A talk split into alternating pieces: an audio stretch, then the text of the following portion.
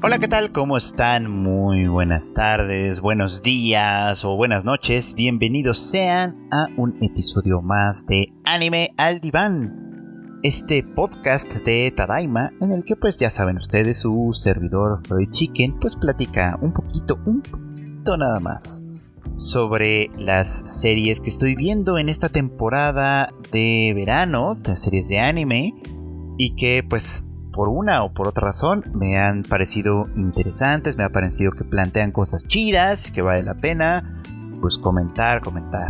Y bueno, para no perder ya la costumbre, esta semana me gustaría iniciar con diciéndoles que si no están viendo Kageki Shoujo, lo hagan, ya este es el momento en el que de verdad tienen que tomar esta serie en sus manos y verla, porque creo que es sumamente interesante y sumamente importante. De hecho, me gustó mucho que esta semana eh, esta serie pues retomó el tema que ya había estado sembrando, pues, ¿no? Que ya había dejado ahí en, en, el tintero, ¿no? Desde aquella vez que las chicas tuvieron que hacer una, representación, una, mini representación para la clase y que eh, las gemelas, eh, Chiaki y Chica, terminaron en equipos diferentes y representando papeles diferentes también, ¿no? Las dos querían ser Julieta en sus respectivos equipos, equipos y solo una de ellas lo, pues lo pudo hacer, pues, ¿no? Solo una de ellas eh, terminó haciendo el papel en su, en su respectivo equipo, la otra pues no, no tuvo, como dice, el valor para, para decir yo quiero hacer esto. Y bueno, pues tuvo que conformarse con otro papel, al menos en ese comienzo. Y bueno, pues ahora tenemos un nuevo evento, digamos, está sucediendo un, evento deportivo en, en Koka, en, la, en esta academia que prepara a las chicas pues para convertirlas en grandes estrellas de, las artes escénicas en Japón. Y, bueno, pues contarán aquí con la participación pues de egresadas, ¿no? De egresadas de la misma escuela que han sido eh, grandes estrellas de distintas maneras, ¿no? Y es así como las gemelas conocen a pues a una mujer que tiene un pasado importante para ellas, pues, ¿no? Pues vieron una representación de Romeo y Julieta, pues, en la que ella actuaba como Julieta. La, la mamá de las gemelas era, pues fue, fue muy, muy fan, digamos, como de esta, de esta actuación. Y las chicas decidieron desde ese momento, pues, convertirse en miembros de ese pues de, ese mundo, de ese difícil mundo, ¿no? Bueno, pues en este capítulo tuvimos la ocasión de ver cómo una de ellas, pues de alguna manera llamó la atención de esta actriz que ahora está, eh, bueno, que ahora estaba mm, participando con ellas en el festival. Y cómo la otra, pues sintió celos, ¿no? Eh, y sintió celos porque pues su hermana ya había representado el papel de Julieta, como decíamos en aquel otro momento. Este, y, ahora pues había llamado la atención de esta, actriz. Y bueno, pues es como, como que de pronto el camino que hasta ese momento habían seguido juntas, de pronto comienza a bifurcarse, ¿no? En el preciso momento en el que una de ellas comienza a destacar, ¿no? Eh, pues la otra obviamente pues puede llegar a sentir, a sentir celos, ¿no? Y vemos que esta historia en realidad eh, viene pues de muy atrás, ¿no? Viene, o más bien viene de más atrás, ¿no? Desde el momento en el que eh, ambas decidieron entrar a Coca y que al principio al menos solo una de ellas logró ser admitida ocasionando pues un, gran, un gran drama, la verdad, una gran tragedia al interior de la familia llevándola pues a, renunciar en un momento dado de manera que podríamos considerar pues bastante injusta al hecho de que la, hubiera, la hubieran aceptado pues no al, haber sido aceptada y que pues eso terminara o derivara pues en que lo volvieran a intentar hasta que fueron admitidas eh, juntas no claro que cuando todo esto sale a la luz cuando todo esto va de alguna manera saliendo a la luz en pues no solo entre ellas, pues, sino entre todas las demás chicas que están ahí en el eh, eh, en esta generación, pues obviamente se destacan muchas cosas que son importantes y que son interesantes. En otro momento, en otro capítulo de este podcast, yo les platicaba que eh, a menudo, no es que sea una experiencia general, no, no a todas las gemelas y gemelos les pasa, pero a menudo los, los gemelos tienen una experiencia que es muy, por así decirlo, semejante, ¿no? Eh, aparte de que hay esto de que esta parte en la que eh, aparentemente se medio leen el pensamiento y actúan este, de manera muy muy conjunta, etcétera, que todo el mundo ha oído mencionar en alguna ocasión. La experiencia psicológica que muchas veces se describe es justamente la de que son una misma persona o que las personas, las, personas a su alrededor, en términos generales les considera como una misma persona, pues, ¿no? Eso es interesante desde, desde varios puntos de vista, ¿no? Eh, porque sí, efectivamente, al parecerse tanto, al tener tantas cosas compartidas el mismo día de cumpleaños, por ejemplo, puede ser incluso los mismos, los mismos gustos, etcétera, las mismas aficiones, eh, pues muchas personas tienden a considerarlas como dos partes de una misma persona, aunque no lo digan de esa manera, pues, ¿no? Eh, incluso es inusual, por ejemplo, que les perciban como viendo a una haciendo cosas diferentes de la otra, ¿no? Y eso a menudo tiene eh, experiencias como, como muy diversas, pues, ¿no? O sea, la, experiencia de un lado y del otro puede ser bastante diversa. Eh, eh, hay gemelos, por ejemplo, pares de gemelos, que siguen, digamos, como, como esta misma lógica, ¿no? y de alguna manera funcionan como un par como dos mitades, como, decía hace un rato, de la misma, de la misma cosa. Hay una, hay, una parte de, gemelos que hacen eso. Y hay otro grupo de gemelos que hacen lo contrario, que hacen un gran, gran esfuerzo por diferenciarse entre sí, ¿no?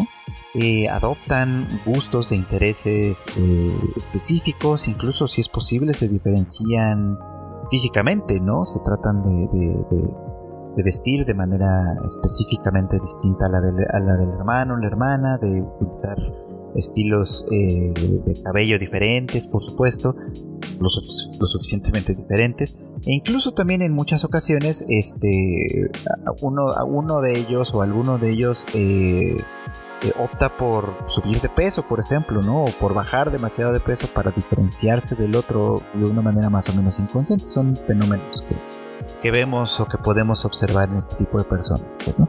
Estas chicas lo que hacen es que siguen el mismo camino en conjunto, ¿no? Durante toda su vida, persiguiendo el mismo objetivo e incluso llegando a este extremo eh, en el que una de ellas renuncia eh, al hecho de haber sido aceptada porque la otra no lo fue en un momento dado. Y esto creo yo que es grave, creo que creo yo que es importante porque va trazando eh, las primeras diferencias, digamos, en un camino que hasta este momento había parecido era exactamente el mismo, ¿no? En el momento en el que una decide renunciar en favor de la otra, eh, aparentemente haciéndole un favor, comienza, me parece a mí, a, acumular resentimiento, cierto resentimiento, porque al final del día podía pasar hubiera desechado una oportunidad. En el anime se menciona algo, ¿no? Que, era un riesgo para ella porque no había ninguna garantía de que la otra hermana fuera admitida en algún punto, ¿no? Pero también, y eso no se menciona en el anime, no había garantía de que habiendo sido aceptada una vez, mm, fueras necesariamente aceptada una segunda vez también, ¿no? Podía haber pasado lo contrario, podía haber pasado que en una segunda vuelta aceptaran a la hermana que originalmente rechazaron y la originalmente aceptada terminará fuera. Es decir, o sea, en realidad, al tomar una decisión como esa, ambas pues corren riesgos importantes, por supuesto. Creo yo que aquí, eh, eh, independientemente de eso, eh, y, considerando que pues si surge un momento de resentimiento entre, entre ambas, pues, ¿no? Que se expresa aquí, ¿no? En el momento en el que, en el que pues digamos como que se meten en problemas porque la, la eh, pues esta actriz creyendo que le habla a una hermana sin saber que tiene una gemela le habla a la otra y la otra activamente la ignora pues prácticamente se meten en un problema no y, y, es una muestra al final del día de esto que les vengo diciendo no o sea aunque es una muestra bastante inmadura es de esperarse son chicas todavía de, de preparatoria eh, aunque es una muestra muy muy inmadura todavía, es una muestra de en qué medida es importante para, para ambas, pues, ¿no? Ser reconocidas y distinguidas eh, por, su, por su respectiva cuenta, ¿no? No es fácil tener a, alguien tan cerca de ti que, se parece tanto a ti en todos los sentidos. Eh, es complicado en términos de tener un aliado, de tener un aliado a lo mejor indiscutible, un, aliado con quien, con quien tú tienes eh, una relación mucho más íntima que con, cualquier otra persona o etcétera, pero que al mismo tiempo se convierte en una especie de rival para ti.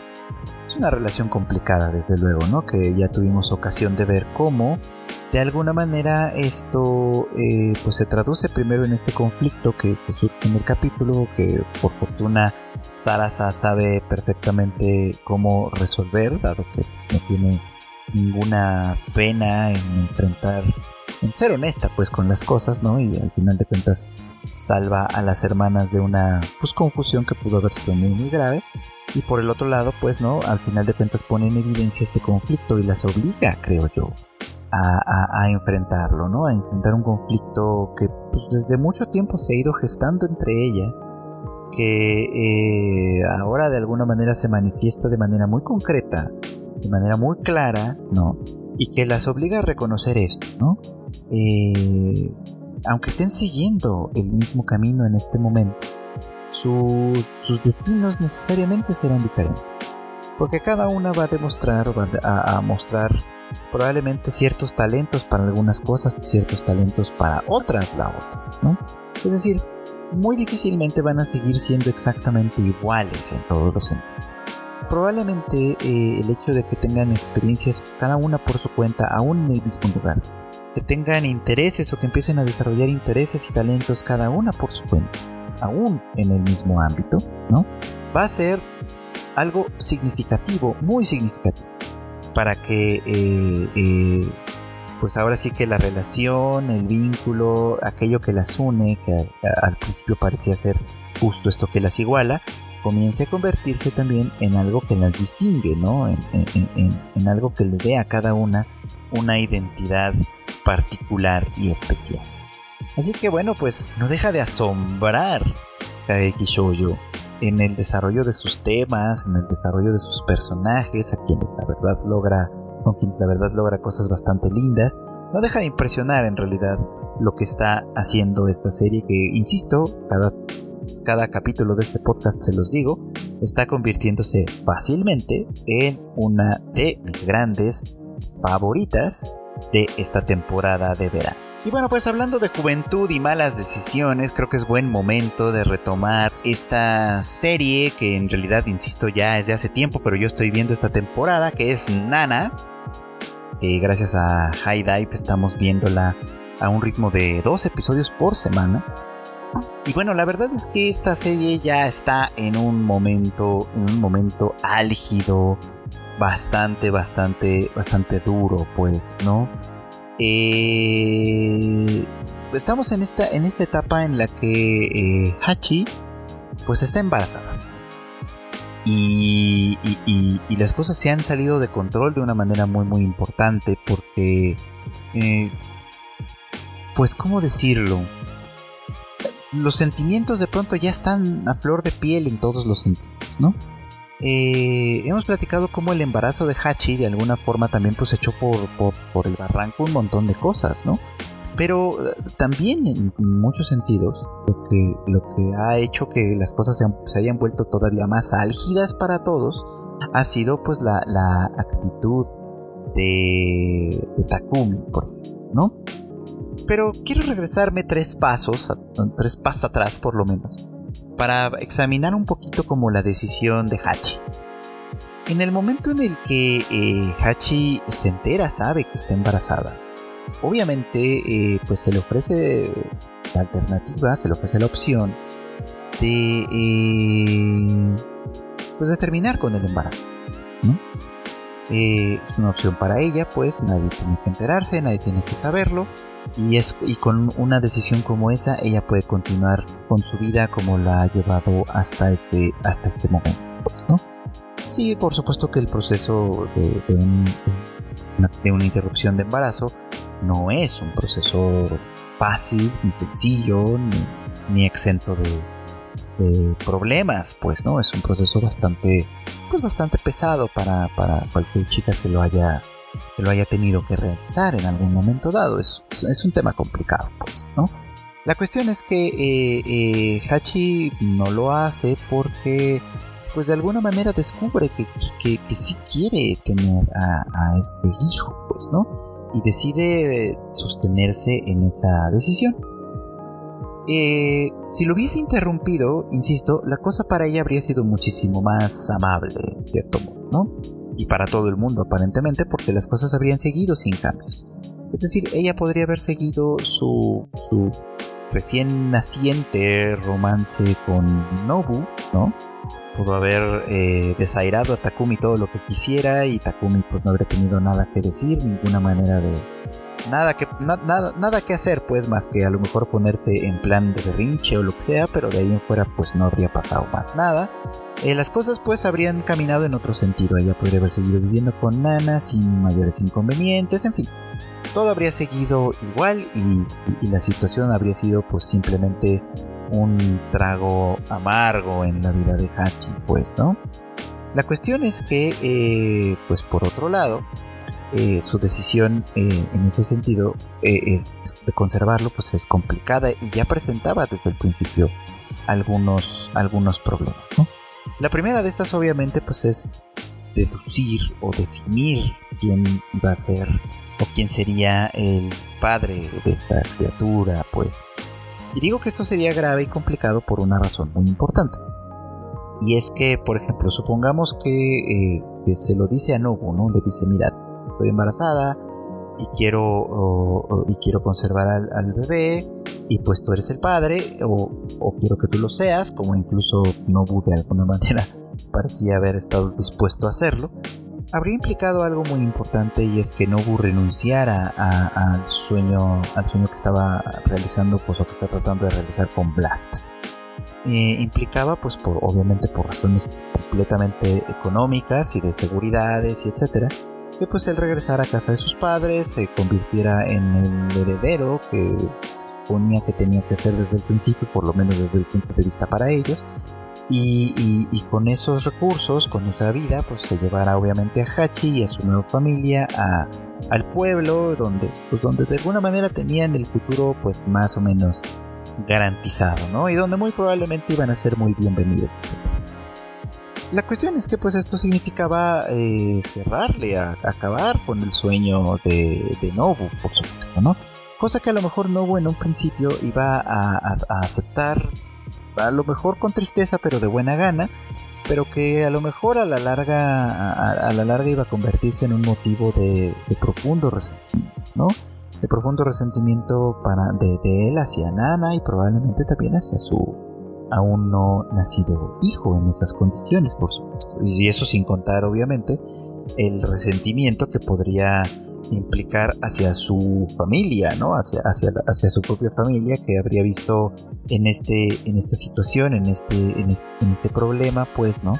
Eh, sus deseos cumplidos, ¿no? Los deseos que Nobu, pues, luego, no quería cumplirles de ninguna manera, pues. O sea, estoy pensando un poco como a largo plazo. Yo sé que en este punto de la historia Nobu se nos presenta como un chico muy, pues de buen corazón, para ponerlo así, un chico de muy buen corazón, eh, que, siempre tiene los brazos abiertos, que siempre sabe aceptar pues a las otras personas, sabe querer a las otras personas, etc. Y, no creo que eso sea falso de ninguna manera, solo que pues, creo que al final del día la naturaleza pues del ser humano no iba a ser que, mantuviera este buen talante pues de manera definitiva, ¿no? Creo yo que, que, Nobu con el tiempo, con la frustración acumulada, iba a poder iba a poder resentir esto mucho más adelante, ¿no? Ahora imaginen, estamos imaginando, estamos en el terreno de la especulación.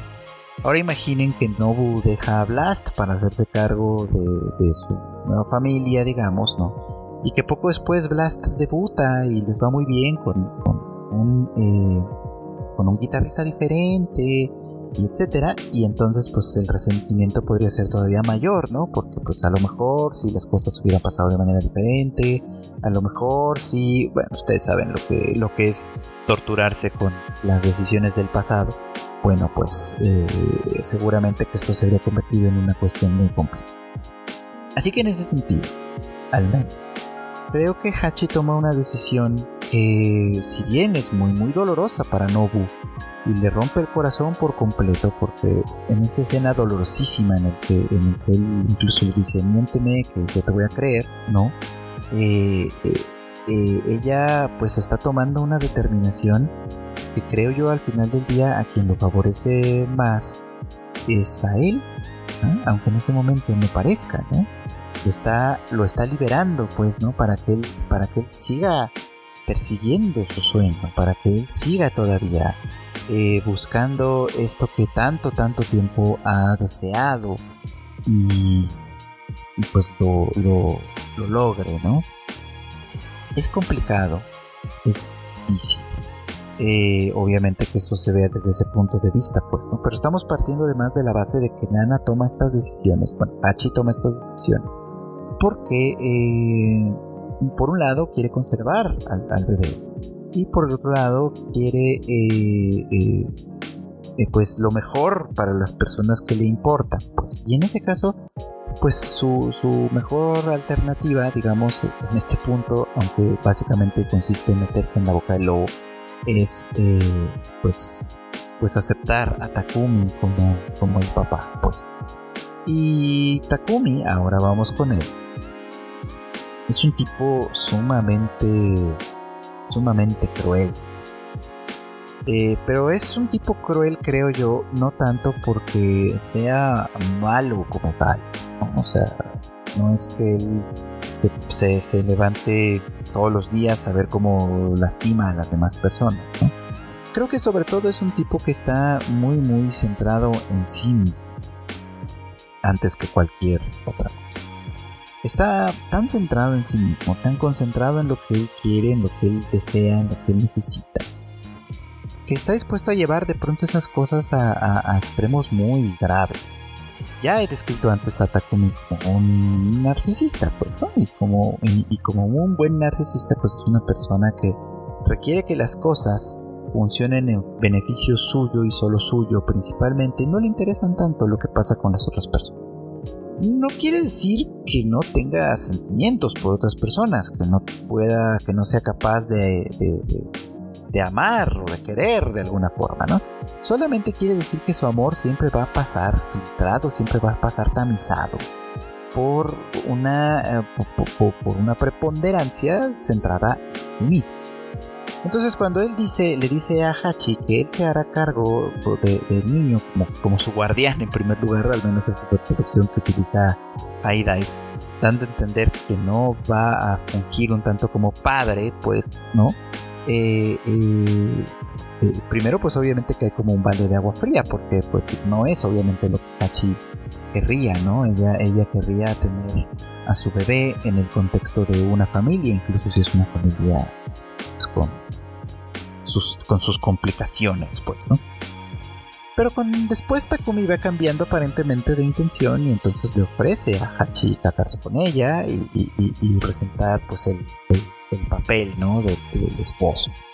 Cosa que todos sabemos que además pues no va a cambiar en realidad de ninguna manera su conducta. Él siempre va a poner por encima de todo su trabajo, su vida profesional, su, carrera, ¿no? Pues cosa que pues es, es comprensible, pero, pero tiene sus, sus implicaciones. Y, y, eso va a significar obviamente que va a estar fuera de casa mucho tiempo, que Hachi para efectos prácticos durante, probablemente durante mucho tiempo va a ser simplemente una madre casi soltera, ¿no?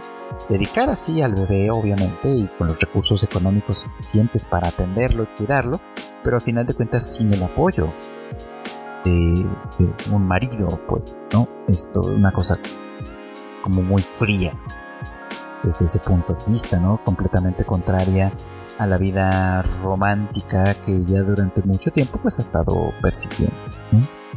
Y, bueno, aquí es donde, donde la, difícil decisión de Hachi, que al final de cuentas está alimentada por el deseo de tener al bebé, pues es, la, la, lleva, creo yo, a, a, meterse voluntariamente en la boca de, este lobo que está Kumi. La lleva, eh, por supuesto, ¿no? A, entrar en conflicto con Nana, a quien, a quien Takumi también le comunica de manera muy, muy cruel, desde el punto de vista de Nana, por lo, por lo visto, que, Hachi va a dejar de vivir con ella, que eh, pues ella básicamente puede irse buscando a alguien más y, rompiendo básicamente toda relación, ¿no? Al menos contribuyendo a que esto suceda. Hachi en esa escena en la que le comunican a Nana va a dejar el departamento y tal, Hachi no habla, cosa que, Nana resiente mucho, ¿no? Que sea Takumi quien toma eh, la palabra y quien habla por ella, pues eh, poniéndola a ella en otro, en, un, pues, en, en, un problema, en un conflicto, pues porque por más que quiere a Hachi, no puede sino reempezar a resentirla, pues. Y aquí las cosas empiezan a complicar de una manera inverosímil, pues. Porque eh, esto de alguna manera también refleja, ¿no? Su propia situación, la propia situación de Nana, que hasta este momento pues ha seguido encandilada con Ren, que obviamente pues la relación entre ellos continúa y tal, pero que a final de cuentas pues la relación con él es lo que le ha dado el soporte, el, soporte esencial en estos momentos difíciles, ¿no? Y Irene no parece tampoco como que sea el, novio, un novio que apoye gran cosa, tengo que decirlo, ¿no? Eh, en este punto en el que ambos están en, un momento tan distinto de su vida, eh, a mí me da la impresión de que Eren y Nana están emocionalmente distanciados. Eh, y es porque, pues a final de cuentas, Nana, Nana no se fue a Tokio para perseguir a su novio, como, como, como lo habíamos ya comentado en otros momentos. Nana se fue a Tokio para perseguir su propia carrera. Y aunque lo está haciendo, por supuesto, ahora lo está haciendo en parte gracias a que cuenta con el apoyo de Den, pero es un apoyo eh, en términos más bien concretos, más que emocionales, ¿no? O sea, Den está ahí para, para ofrecerle un lugar donde, donde crashear cada vez que necesite escapar de su departamento, para regalarle cosas, eh, ropa o lo que sea que sea necesario, instrumentos musicales, supongo que también si fuera necesario perfectamente. Eh, el dinero de Den será suficiente para todo ello, ¿no? Pero al final de cuentas, con quien, a quien siempre recurre cuando se trata de temas emocionales es a Yasu. Eh, es Yasu quien lo entiende mejor, es Yasu quien, quien de alguna manera la acepta, acepta mejor incluso, ¿no? Como sus sentimientos contradictorios. Ren de pronto es demasiado neutral quizá. Eh, yo puedo identificarme con eso, por supuesto, pero creo yo que de pronto es demasiado neutral. Y entonces, eh, pues, pues Nana quizá no se puede abrir del todo con él, ¿no? Nana, que además está atravesando por sentimientos muy complejos en ese sentido, ¿no? Persiguiendo su independencia, pero al mismo tiempo dependiendo de Ren, eh, viviendo un poquito como el tema, o reviviendo un poquito su propio trauma con la maternidad, con el hecho de que Hachi, su mejor amiga, ahora pues está pasando por ese trance y está pasándolo de manera muy, muy eh, compleja, difícil. No sé ya qué adjetivo darle a toda esta, a circunstancia. Pues. Entonces todos están en, circunstancias bien. Y ahora Takumi, que, insisto, habla siempre de manera muy muy imprudente y, solamente centrado en sí mismo, pues al comunicar la, la, cuestión de su futuro matrimonio y todo eso, pues básicamente termina destruyendo eh, las ilusiones que le quedaban a Eira al menos en primer lugar, ¿no? Ireira es otra que recurre a Yasu para, para, pues para tener algo de soporte emocional. Lamentablemente pasándole por encima a Shin, que parece que ahora tiene ciertos sentimientos por él. En fin, eh, eh, decía en otro momento que, Nana hay un hay un asunto en el que pues todos son demasiado jóvenes y están obviamente en el momento de cometer errores y equivocarse. Y aquí cada uno eh, está actuando de, la manera que mejor le representa, de la manera que mejor eh, eh, nos muestra cuáles son los, cuáles son las bases, digamos, como de sus personalidades y de sus caracteres. Y en ese sentido esto es una gran, gran, gran serie, por supuesto. Porque nos está mostrando cómo mm, ante una crisis, ante una decisión importante, ante un momento grave, digamos, como de la vida, el carácter de cada persona sale a la luz de, forma transparente, ¿no? Y eso puede llevar a conflictos que antes no existían surjan, a que conflictos que antes no parecían importantes de pronto se vuelvan centrales y que esto obviamente eh, signifique separaciones, distanciamientos, enemistades, etc. Eh, que esto signifique obviamente pues una tragedia de la vida en la cual eh, a veces aunque haya amor, aunque haya cariño, este lamentablemente no es suficiente.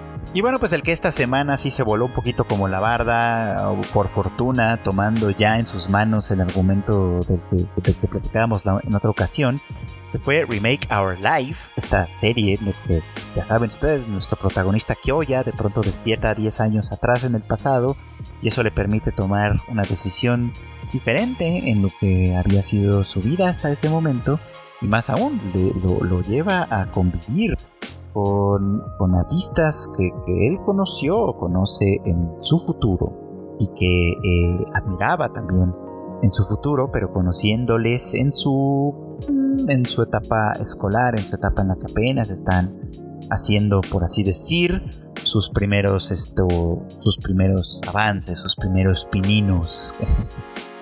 y bueno, pues ahora resultó algo muy, muy interesante, ¿no? Eh, eh, todo este último arco, de, alguna manera, estamos, los hemos estado viendo, eh, tratando de, salvar eh, la carrera de Tsurayuki, pues, ¿no?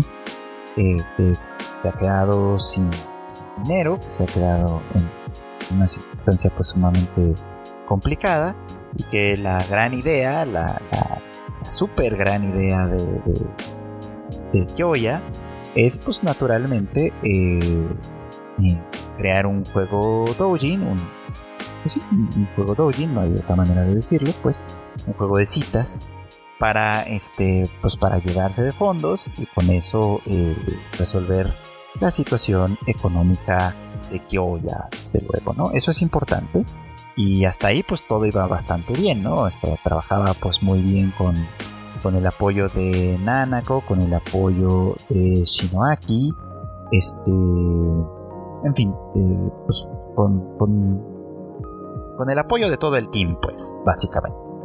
Eh, la cuestión es que eh, lo que Kyoya, que está centrado pues en el objetivo, en cumplir el objetivo por el cual se reunieron y lanzaron este proyecto, ¿no? Eh, está pues al final de cuentas pues llevando a estas, a estas personas que él sabe talentosas, que él sabe que en el futuro se convertirán en, grandes talentos, ¿no? Llevándolas por un camino que él juzga eh, eh, pues necesario, que él juzga importante, que él juzga funcional para, para, resolver un problema, para salvarle el pellejo a Tsurayuki, ¿no? La cuestión es que sí, efectivamente, eh, su intervención ocasiona cosas muy, muy importantes desde ese punto de vista, ¿no? Por un lado, pues va eh, modificando la metodología de trabajo de estas chicas, de estos chicos. Eh, orientándolos hacia un objetivo muy, muy concreto. En ese sentido, ya funciona muy bien como un productor y todo el mundo lo sabe, bueno, orientándolos a todos hacia ese, hacia ese objetivo. Pero por otro lado, este, limitando o, interviniendo, insisto, en su metodología de las cosas, en su manera de resolver problemas, pues, ¿no? Y obviamente también en su expresión artística. Lo hace con, con Shinoaki, lo hace con esto, lo hace con, con Nanako y finalmente también lo hace con Tsurayuki, que confía mucho en sus decisiones, que confía mucho en él. Eh, y esto pues resulta a la, larga con un problema completamente inesperado, ¿no? El hecho de que Tsurayuki decida este, dejar eh, pues la escuela, ¿no? Eh, porque, se dado, porque se ha dado cuenta vamos a ponerlo en, los términos en los que él lo dice, ¿no? Porque se ha dado cuenta que realmente no sirve para esto, ¿no? Que él creía que tenía talento y resulta que no lo tiene, resulta que su talento está superitado, por supuesto, a, talento como productor que tiene Kyoya y es como si como si no pudiese funcionar, no pudiese explotar su propio talento escribiendo como, como, un persona, como un autor, pues digamos, ¿no? Independiente. Lo cual es un descubrimiento que nosotros sabemos falso, pues porque él en el futuro de Kyoya efectivamente logra convertirse en un escritor eh, talentoso y exitoso, ¿no? Sabemos que, su percepción es falsa, eh, pero al final de cuentas está influida por, por la pues ahora sí que por la intervención de Kyoya, ¿no? Algo que no se podía haber previsto, eh, ah, bueno, que Kyoya no podía haber previsto. Y le llega una conclusión muy rara, ¿no? Le llega una... Ah, bueno, no, no muy rara en realidad, le llega a, él una, una, conclusión bastante, bastante este, justa, ¿no? Ellos realmente se habían convertido en, en estas estrellas, ¿no? Sin su intervención. En, en, el pasado del que él, bueno, en el futuro más bien del que él eh, ellos no habían necesitado de él para lograr sus objetivos, ¿no? Para nada que lo habían necesitado. Entonces, su intervención modifica la manera en la que perciben las cosas, modifica su metodología de trabajo, modifica, en última instancia, su desarrollo como artistas, ¿no?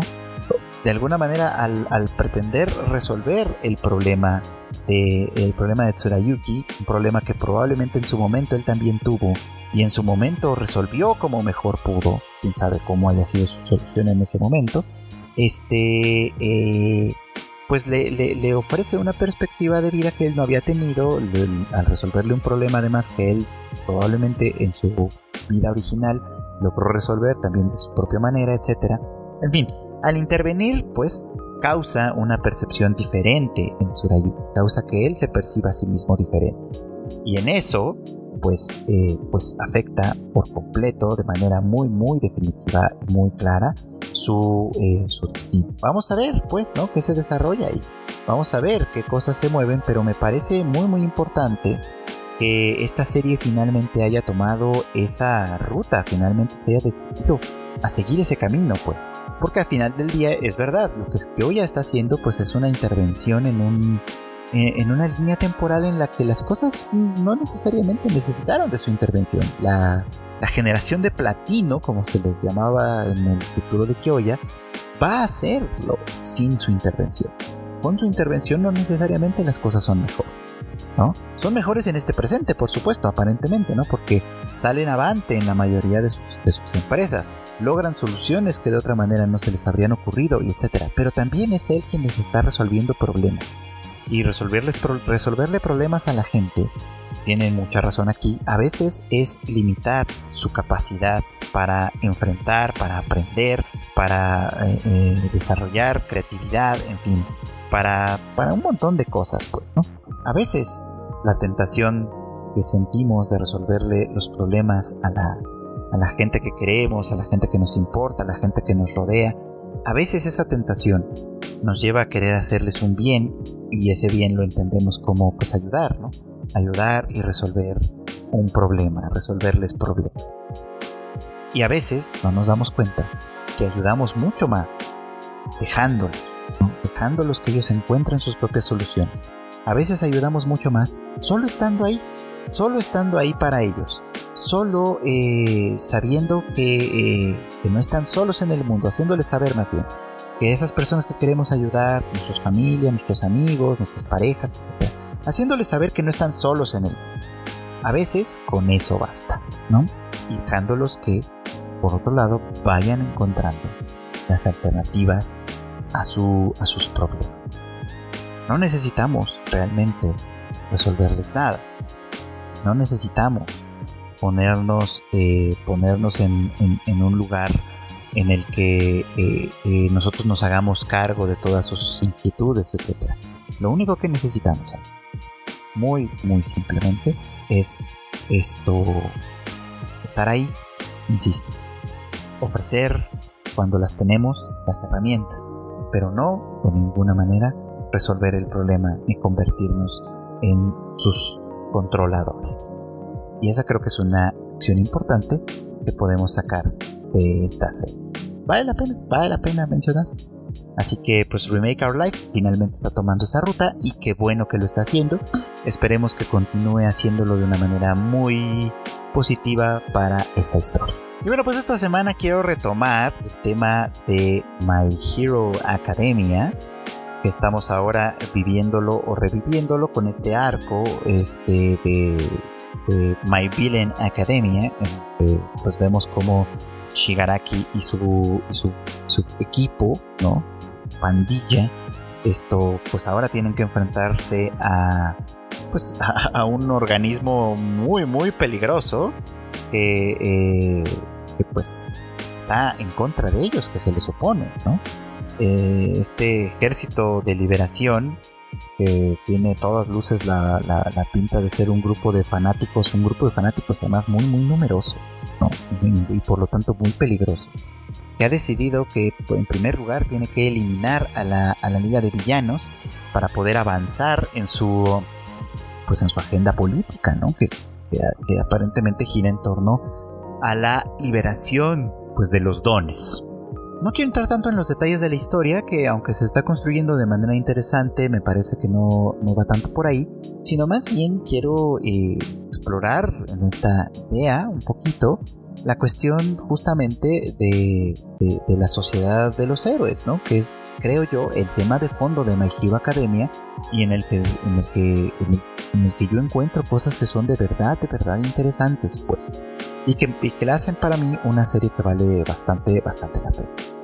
Eh, o sea, My Hero Academia es un poquito complicada porque obviamente tiene un tono un tanto infantil. O sea, su, su su, público objetivo es, creo yo, más infantil de lo que otras series del tipo buscan, por ejemplo, y entonces muchas de esas de, sus temáticas se suavizan.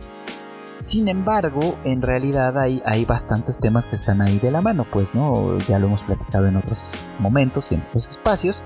El tema de qué es ser un héroe, por ejemplo, y que de alguna manera se explora cuando, cuando tenemos el tema con Stain, ¿no?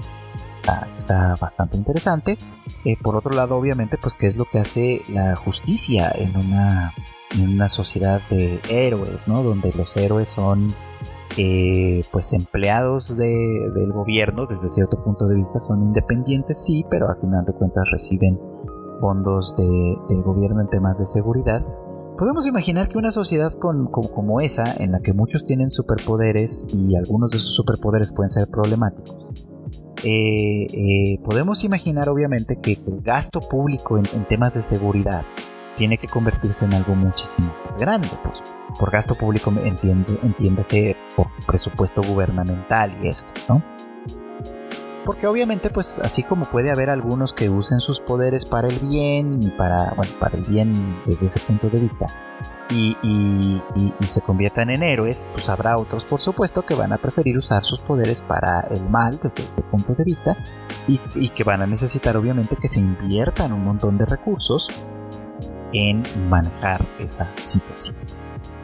Y están, obviamente, pues, todos los que tienen poderes que a lo mejor no son muy útiles para muchas cosas, y que tienen que llevar una vida pues más normal, más alejada de todo esto y que sin embargo de todos modos están en peligro constante, de todos modos están en riesgo y tienen que eh, invertir de manera pública, de manera en, todo esto. Pues, es, es, un asunto complicado. Obviamente es un tema que no está del todo desprovisto de, de, de, antecedentes, ¿no? En, franquicias como X-Men, por ejemplo, se han tocado muchísimo, muchísimo My Hero Academia lo hace desde un punto de vista muy particular porque eh, nuestro protagonista que es Deku, que es un chico que sueña con convertirse en un héroe porque obviamente tiene un... admira a All Might, quiere ser como él, quiere ser una persona que le ofrezca a la gente seguridades y certezas, se mete a héroe buscando esta... Sí, buscando, buscando llegar a esto y recibe de All Might el, don que él no pudo tener de manera natural. Esto es algo muy interesante, muy importante. Este don que no pudo tener de manera natural, pero que recibe de All Might, no gratis, como muchos de los memes dicen, de que nada más se comió un pelo y tal, sino que pues, en realidad Deku tuvo que entrenar un montón. Primero para poder recibirlo y ha seguido entrenando muchísimo para poder dominarlo, y más aún con lo que está sucediéndole al One for All, que es este eh, básicamente pues que, los poderes de los antecesores se están comenzando a manifestar porque todos dicen bueno porque están empezando a decir no el momento está llegando ¿qué es ese momento? pues probablemente el momento fin pero bueno, el protagonista al no tener poderes originalmente y tener que recibirlos eh, en, este sistema eh, en el que tiene que hacerse merecedor, digamos, como de este don, enfatiza justamente esto, ¿no? ¿En qué medida la sociedad de, superpoderes es una sociedad desigual por default? ¿No? Porque los poderes pueden abrirte camino, ¿no? Un buen poder, un, buen superpoder, incluso si no quieres ser un héroe, pero tienes un superpoder al que pueda, que pueda convertirse en algo muy, muy rentable, ¿no? Eh, pues obviamente te da ventajas en la vida que otras personas no van a tener. de ninguna manera. Y esto puede obviamente ocasionar una desigualdad pues que podríamos entender como natural. ¿Por qué hablo de desigualdad en este punto? Porque es un concepto que obviamente está muy en boga, sobre todo si ustedes leen redes sociales, Twitter y tal. Pues se van a dar cuenta que hay muchísima gente hablando de esto. Y desigualdad no quiere decir, obviamente, que a todo mundo se le reparta por igual las cosas, ni mucho menos, como mucha mentalidad un poquito como más simplona en ese punto lo pone. No, no se trata simplemente de algo como eso. Se trata de simplemente enfatizar cómo eh, una sociedad dada eh, parte siempre, un individuo dado en una sociedad cualquiera, parte de una sociedad en la que muchas personas se pueden igual supongamos que todo mundo, supongamos que una fecha cualquiera, el primero de marzo. Y el primero de marzo nacen, vamos a decir una fecha cualquiera, 200 niños. Esos 200 niños que nacen, y vamos a suponer que todos nacen sanos además, 200 niños que todos nacen sanos, no tienen el menor problema, todos tienen, eh, eh, parten digamos como de la misma, del, mismo lugar, de la misma, del mismo punto en, su, en su organismo, el mismo día, en el mismo clima, con la misma ciudad, en fin, parten del mismo lugar. En realidad no parten de ellos. Cosas que no tienen absolutamente nada que ver con ellos. Eh, al menos en este momento porque no son cosas que hayan merecido, por las que hayan trabajado, acaban de nacer, sino que son cosas que les tocaron, van a determinar muy profundamente sus probabilidades en la vida, no sus destinos, que eso es un asunto diferente, sus probabilidades en la vida. Entonces, de estos 200 que nacieron el primero de marzo, en la misma ciudad, con el mismo clima y etc., alguno va a tener una situación económica más afortunada de origen, ¿ah? otro no alguno va a tener eh, eh, eh, una familia muy cariñosa, muy amorosa, muy, este, muy orientada a, la felicidad de su criatura y otro no. Alguno va a, tener oportunidades porque precisamente a partir de su situación económica, afectiva, social, etcétera, va a conocer a distintas personas y a, entrar en relación con distintas personas y otro Alguno a lo mejor pues va a tener características personales que le van a llevar a buscar conocimiento, etcétera, o, perseguir la excelencia en los deportes, y otro a lo mejor va a preferir dedicarse a otra cosa por completo, a jugar con muñequitos, a ser este, popular con las chicas, ese. En fin, esas diferencias que se van a trazar suponiendo que parten desde el mismo momento histórico, etcétera, van a determinar mucho las probabilidades de los resultados de sus vidas. Eso en esencia es la desigualdad y hasta cierto punto es natural. La cuestión obviamente pues está en que, eh, en, que los puntos de partida cuando eh, de, una sociedad dada son muy muy disparatados pues no o sea eh, una persona en circunstancias desfavorables emocionales económicas y las que ustedes gusten muy difícilmente va a tener posibilidades de llegar lejos o sea es posible, por supuesto, todo es posible. Pero las probabilidades son muy, muy escasas. Y quizá por eso nos sorprenden, por ejemplo, los atletas paralímpicos, ¿no? Porque sus probabilidades de, destacar en, muchos aspectos son ínfimas, de verdad ínfimas, ¿no? Y sin embargo, lo logran. Sin embargo, el hecho de que lo logren ellos no quiere decir que otras personas con discapacidades puedan lograrlo también. Es decir, también hay un juego de probabilidades que se entrecruza en todas esas circunstancias y que vuelven más o menos probables ciertos resultados en ciertos individuos dados. Pues bueno, la sociedad en My Hero Academia enfatiza precisamente esa cuestión. Eh, al nacer con superpoderes y con superpoderes más útiles que otros, las probabilidades de éxito o de fracaso y, de, funcionar o no en una sociedad son muy, muy distintas dependiendo de cada circunstancia. Por ejemplo, la familia de Todoroki es una familia en la que eh, eh, pues, pues, Endeavor es un personaje que tiene ciertos privilegios y se nota, ¿no? Su superpoder es bastante, bastante bueno, él tiene un gran dominio de él porque obviamente lo ha trabajado, no quiere decir que el superpoder por sí solo haga las cosas, sino que tiene un gran dominio de él porque lo ha trabajado muy duro y eso le ha reportado muchos beneficios. Y esos beneficios que le reportaron por su propia personalidad no fueron suficientes y eso lo llevó a ejercer esta violencia familiar que ahora está tratando de, de, de alguna manera, pues, ¿no? Pero que tiene graves consecuencias en Todoroki, en Shoto Todoroki, por ejemplo, y que seguramente tendrá muchas más eh, eh, eh, consecuencias más adelante, pues, ¿no? Porque su, el, el ejercicio de su, de, su, de su poder, de alguna manera, lo ha colocado en una circunstancia delicada, ¿no? Cosa, por ejemplo, que no pasó necesariamente con All Might. Sin embargo, All Might, que ahora es un héroe retirado porque, porque pues el, One for All, el poder que él tiene, pues ya de alguna manera agotó todas sus posibilidades en él y él además está muy malherido en términos generales. Fíjense cómo esto es bien interesante. Para convertirse en, en el héroe número uno, en la esperanza de todo el mundo, All Might básicamente renunció a su vida personal. No tiene una vida personal.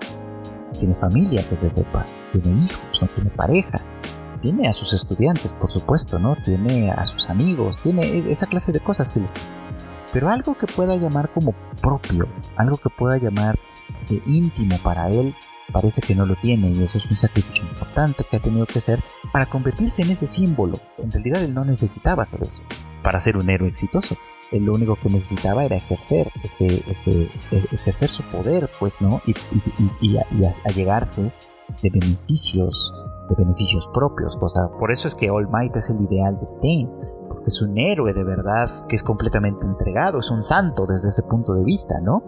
Todos los demás son mercenarios, mercenarios que están poniéndose al servicio de una sociedad que define de alguna manera lo que está bien y lo que está mal, ¿no? Entonces, si tú tienes un buen superpoder y decides colocarte del lado de los héroes y además ese superpoder puede ser muy rentable, pues la sociedad te va a premiar.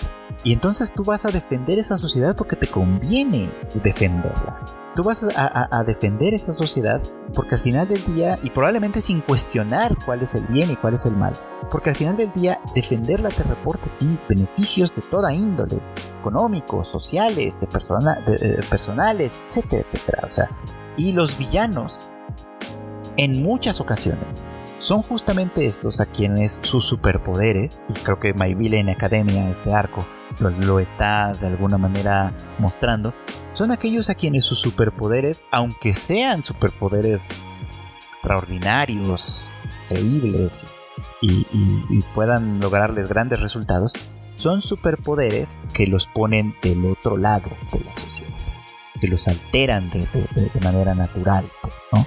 Como pasa con Toga Químico, ¿no? Que su superpoder involucra de probar la sangre de otras personas eh, deforma, por así decir, su personalidad en ese sentido. Y la sociedad de superpoderes no está preparada para eso. O es una sociedad imperfecta. Y como toda sociedad imperfecta, como todas las sociedades del mundo, tiene que buscar una manera de autocorregirse. Y la manera en la que lo hace es excluyendo a aquellos que no forman parte de la norma. Y esa exclusión los convierte en villanos. Desde ese punto de vista, obviamente, se puede entender que, eh, que Doga, este, Shigaraki, que todos ellos, ¿no? Eh, o por lo menos varios de ellos, son personas a quienes la sociedad hizo a un lado y que por lo tanto su manera de seguir funcionando en sociedad es funcionar como villanos. Ajá. Son víctimas desde, desde cierto punto de vista de esta desigualdad sistemática. Eso no quiere decir que sus acciones estén justificadas, no quiero decir nada de eso. Simplemente quiero decir que cuando una sociedad es desigual y, funciona y acepta la desigualdad como, entre comillas, natural, y, e incluso invierte para que se defienda su circunstancia, crea necesariamente esta clase de outcasts, esta clase de desviaciones, esta clase de villanos. Entonces, pues ellos obviamente están buscando también un lugar al cual pertenecer, un lugar en el cual vivir, un lugar en el que puedan ser ellos mismos, y seguir funcionando. Y eso, sí, eventualmente los lleva a cometer crímenes, crueldades y a ser, pues, personas en general deleznables, ¿no? Desde muchos puntos. Entonces, ¿a dónde irá esta serie? ¿Qué es a dónde lo llevará? ¿A dónde será que lleve tu argumento? Yo tengo algunas, algunas dudas, y de hecho este, este, esto que les platico ahorita de My Hero Academia es mi manera de ir poniendo en orden estas ideas que quizá me gustaría poner eh, eh, a lo mejor por escrito o en otro tipo de presentación que esté un poquito más clara. Pero en fin, eh, esto es un ensayo de estas ideas, por supuesto, ¿no? Y, al, final también una predicción. Creo que My Hero Academia al final del día va a llevar a que los dones desaparezcan. De la manera en la que Deku se va a convertir en el más grande héroe de todos los tiempos va a ser justamente en, que al enfrentar a One for All, no perdón, a All for One, siempre me confundo, a All for One, este, eh, los dones por completo desaparezcan. Y entonces la sociedad tenga que plantearse desde otro lugar. Las, las ventajas y las desventajas tengan que plantearse desde un lugar diferente. A ver a dónde nos llevan. Pero bueno, pues esto es todo por hoy. Muchísimas gracias como cada semana por acompañarme en Anime al Diván. Ya llegamos a 49 episodios y sirva este último minuto para decirles algo muy muy importante. Dos anuncios. La siguiente semana, que correspondería al episodio número 50, no va a haber episodio de Anime al Diván, lo vamos a, a suspender por una semanita, espero que sepan ustedes comprender esa decisión. Pero a cambio, el episodio 50, que será la semana siguiente, eh, eh, será un episodio en vivo. Vamos a hacer la transmisión en vivo para que se sumen, eh, nos acompañen, nos hagan preguntas, contestaremos, estaremos contestando preguntas ahí en vivo de toda la gente y ya luego esa grabación se quedará como el podcast número 50 de Anime al Diván. Esa será la manera de celebrarlo. La fecha específica y el horario en el que haremos esta, esta transmisión en vivo de Anime al Diván, esto se las compartiré en mis redes sociales en estos días. Síganme en Chicken, arroba Chicken, para que pues tengamos ahí más o menos ya una idea más clara de dónde va a salir, cuándo va a ser, en qué medios y canales puede ser esto para que ustedes también participen y se sumen a el episodio 50 de Anime al Diván. Sin más, pues no me queda más que volverles a agradecer que me acompañen cada semana y nos escuchamos, vemos ahora sí en vivo en el siguiente episodio de Anime and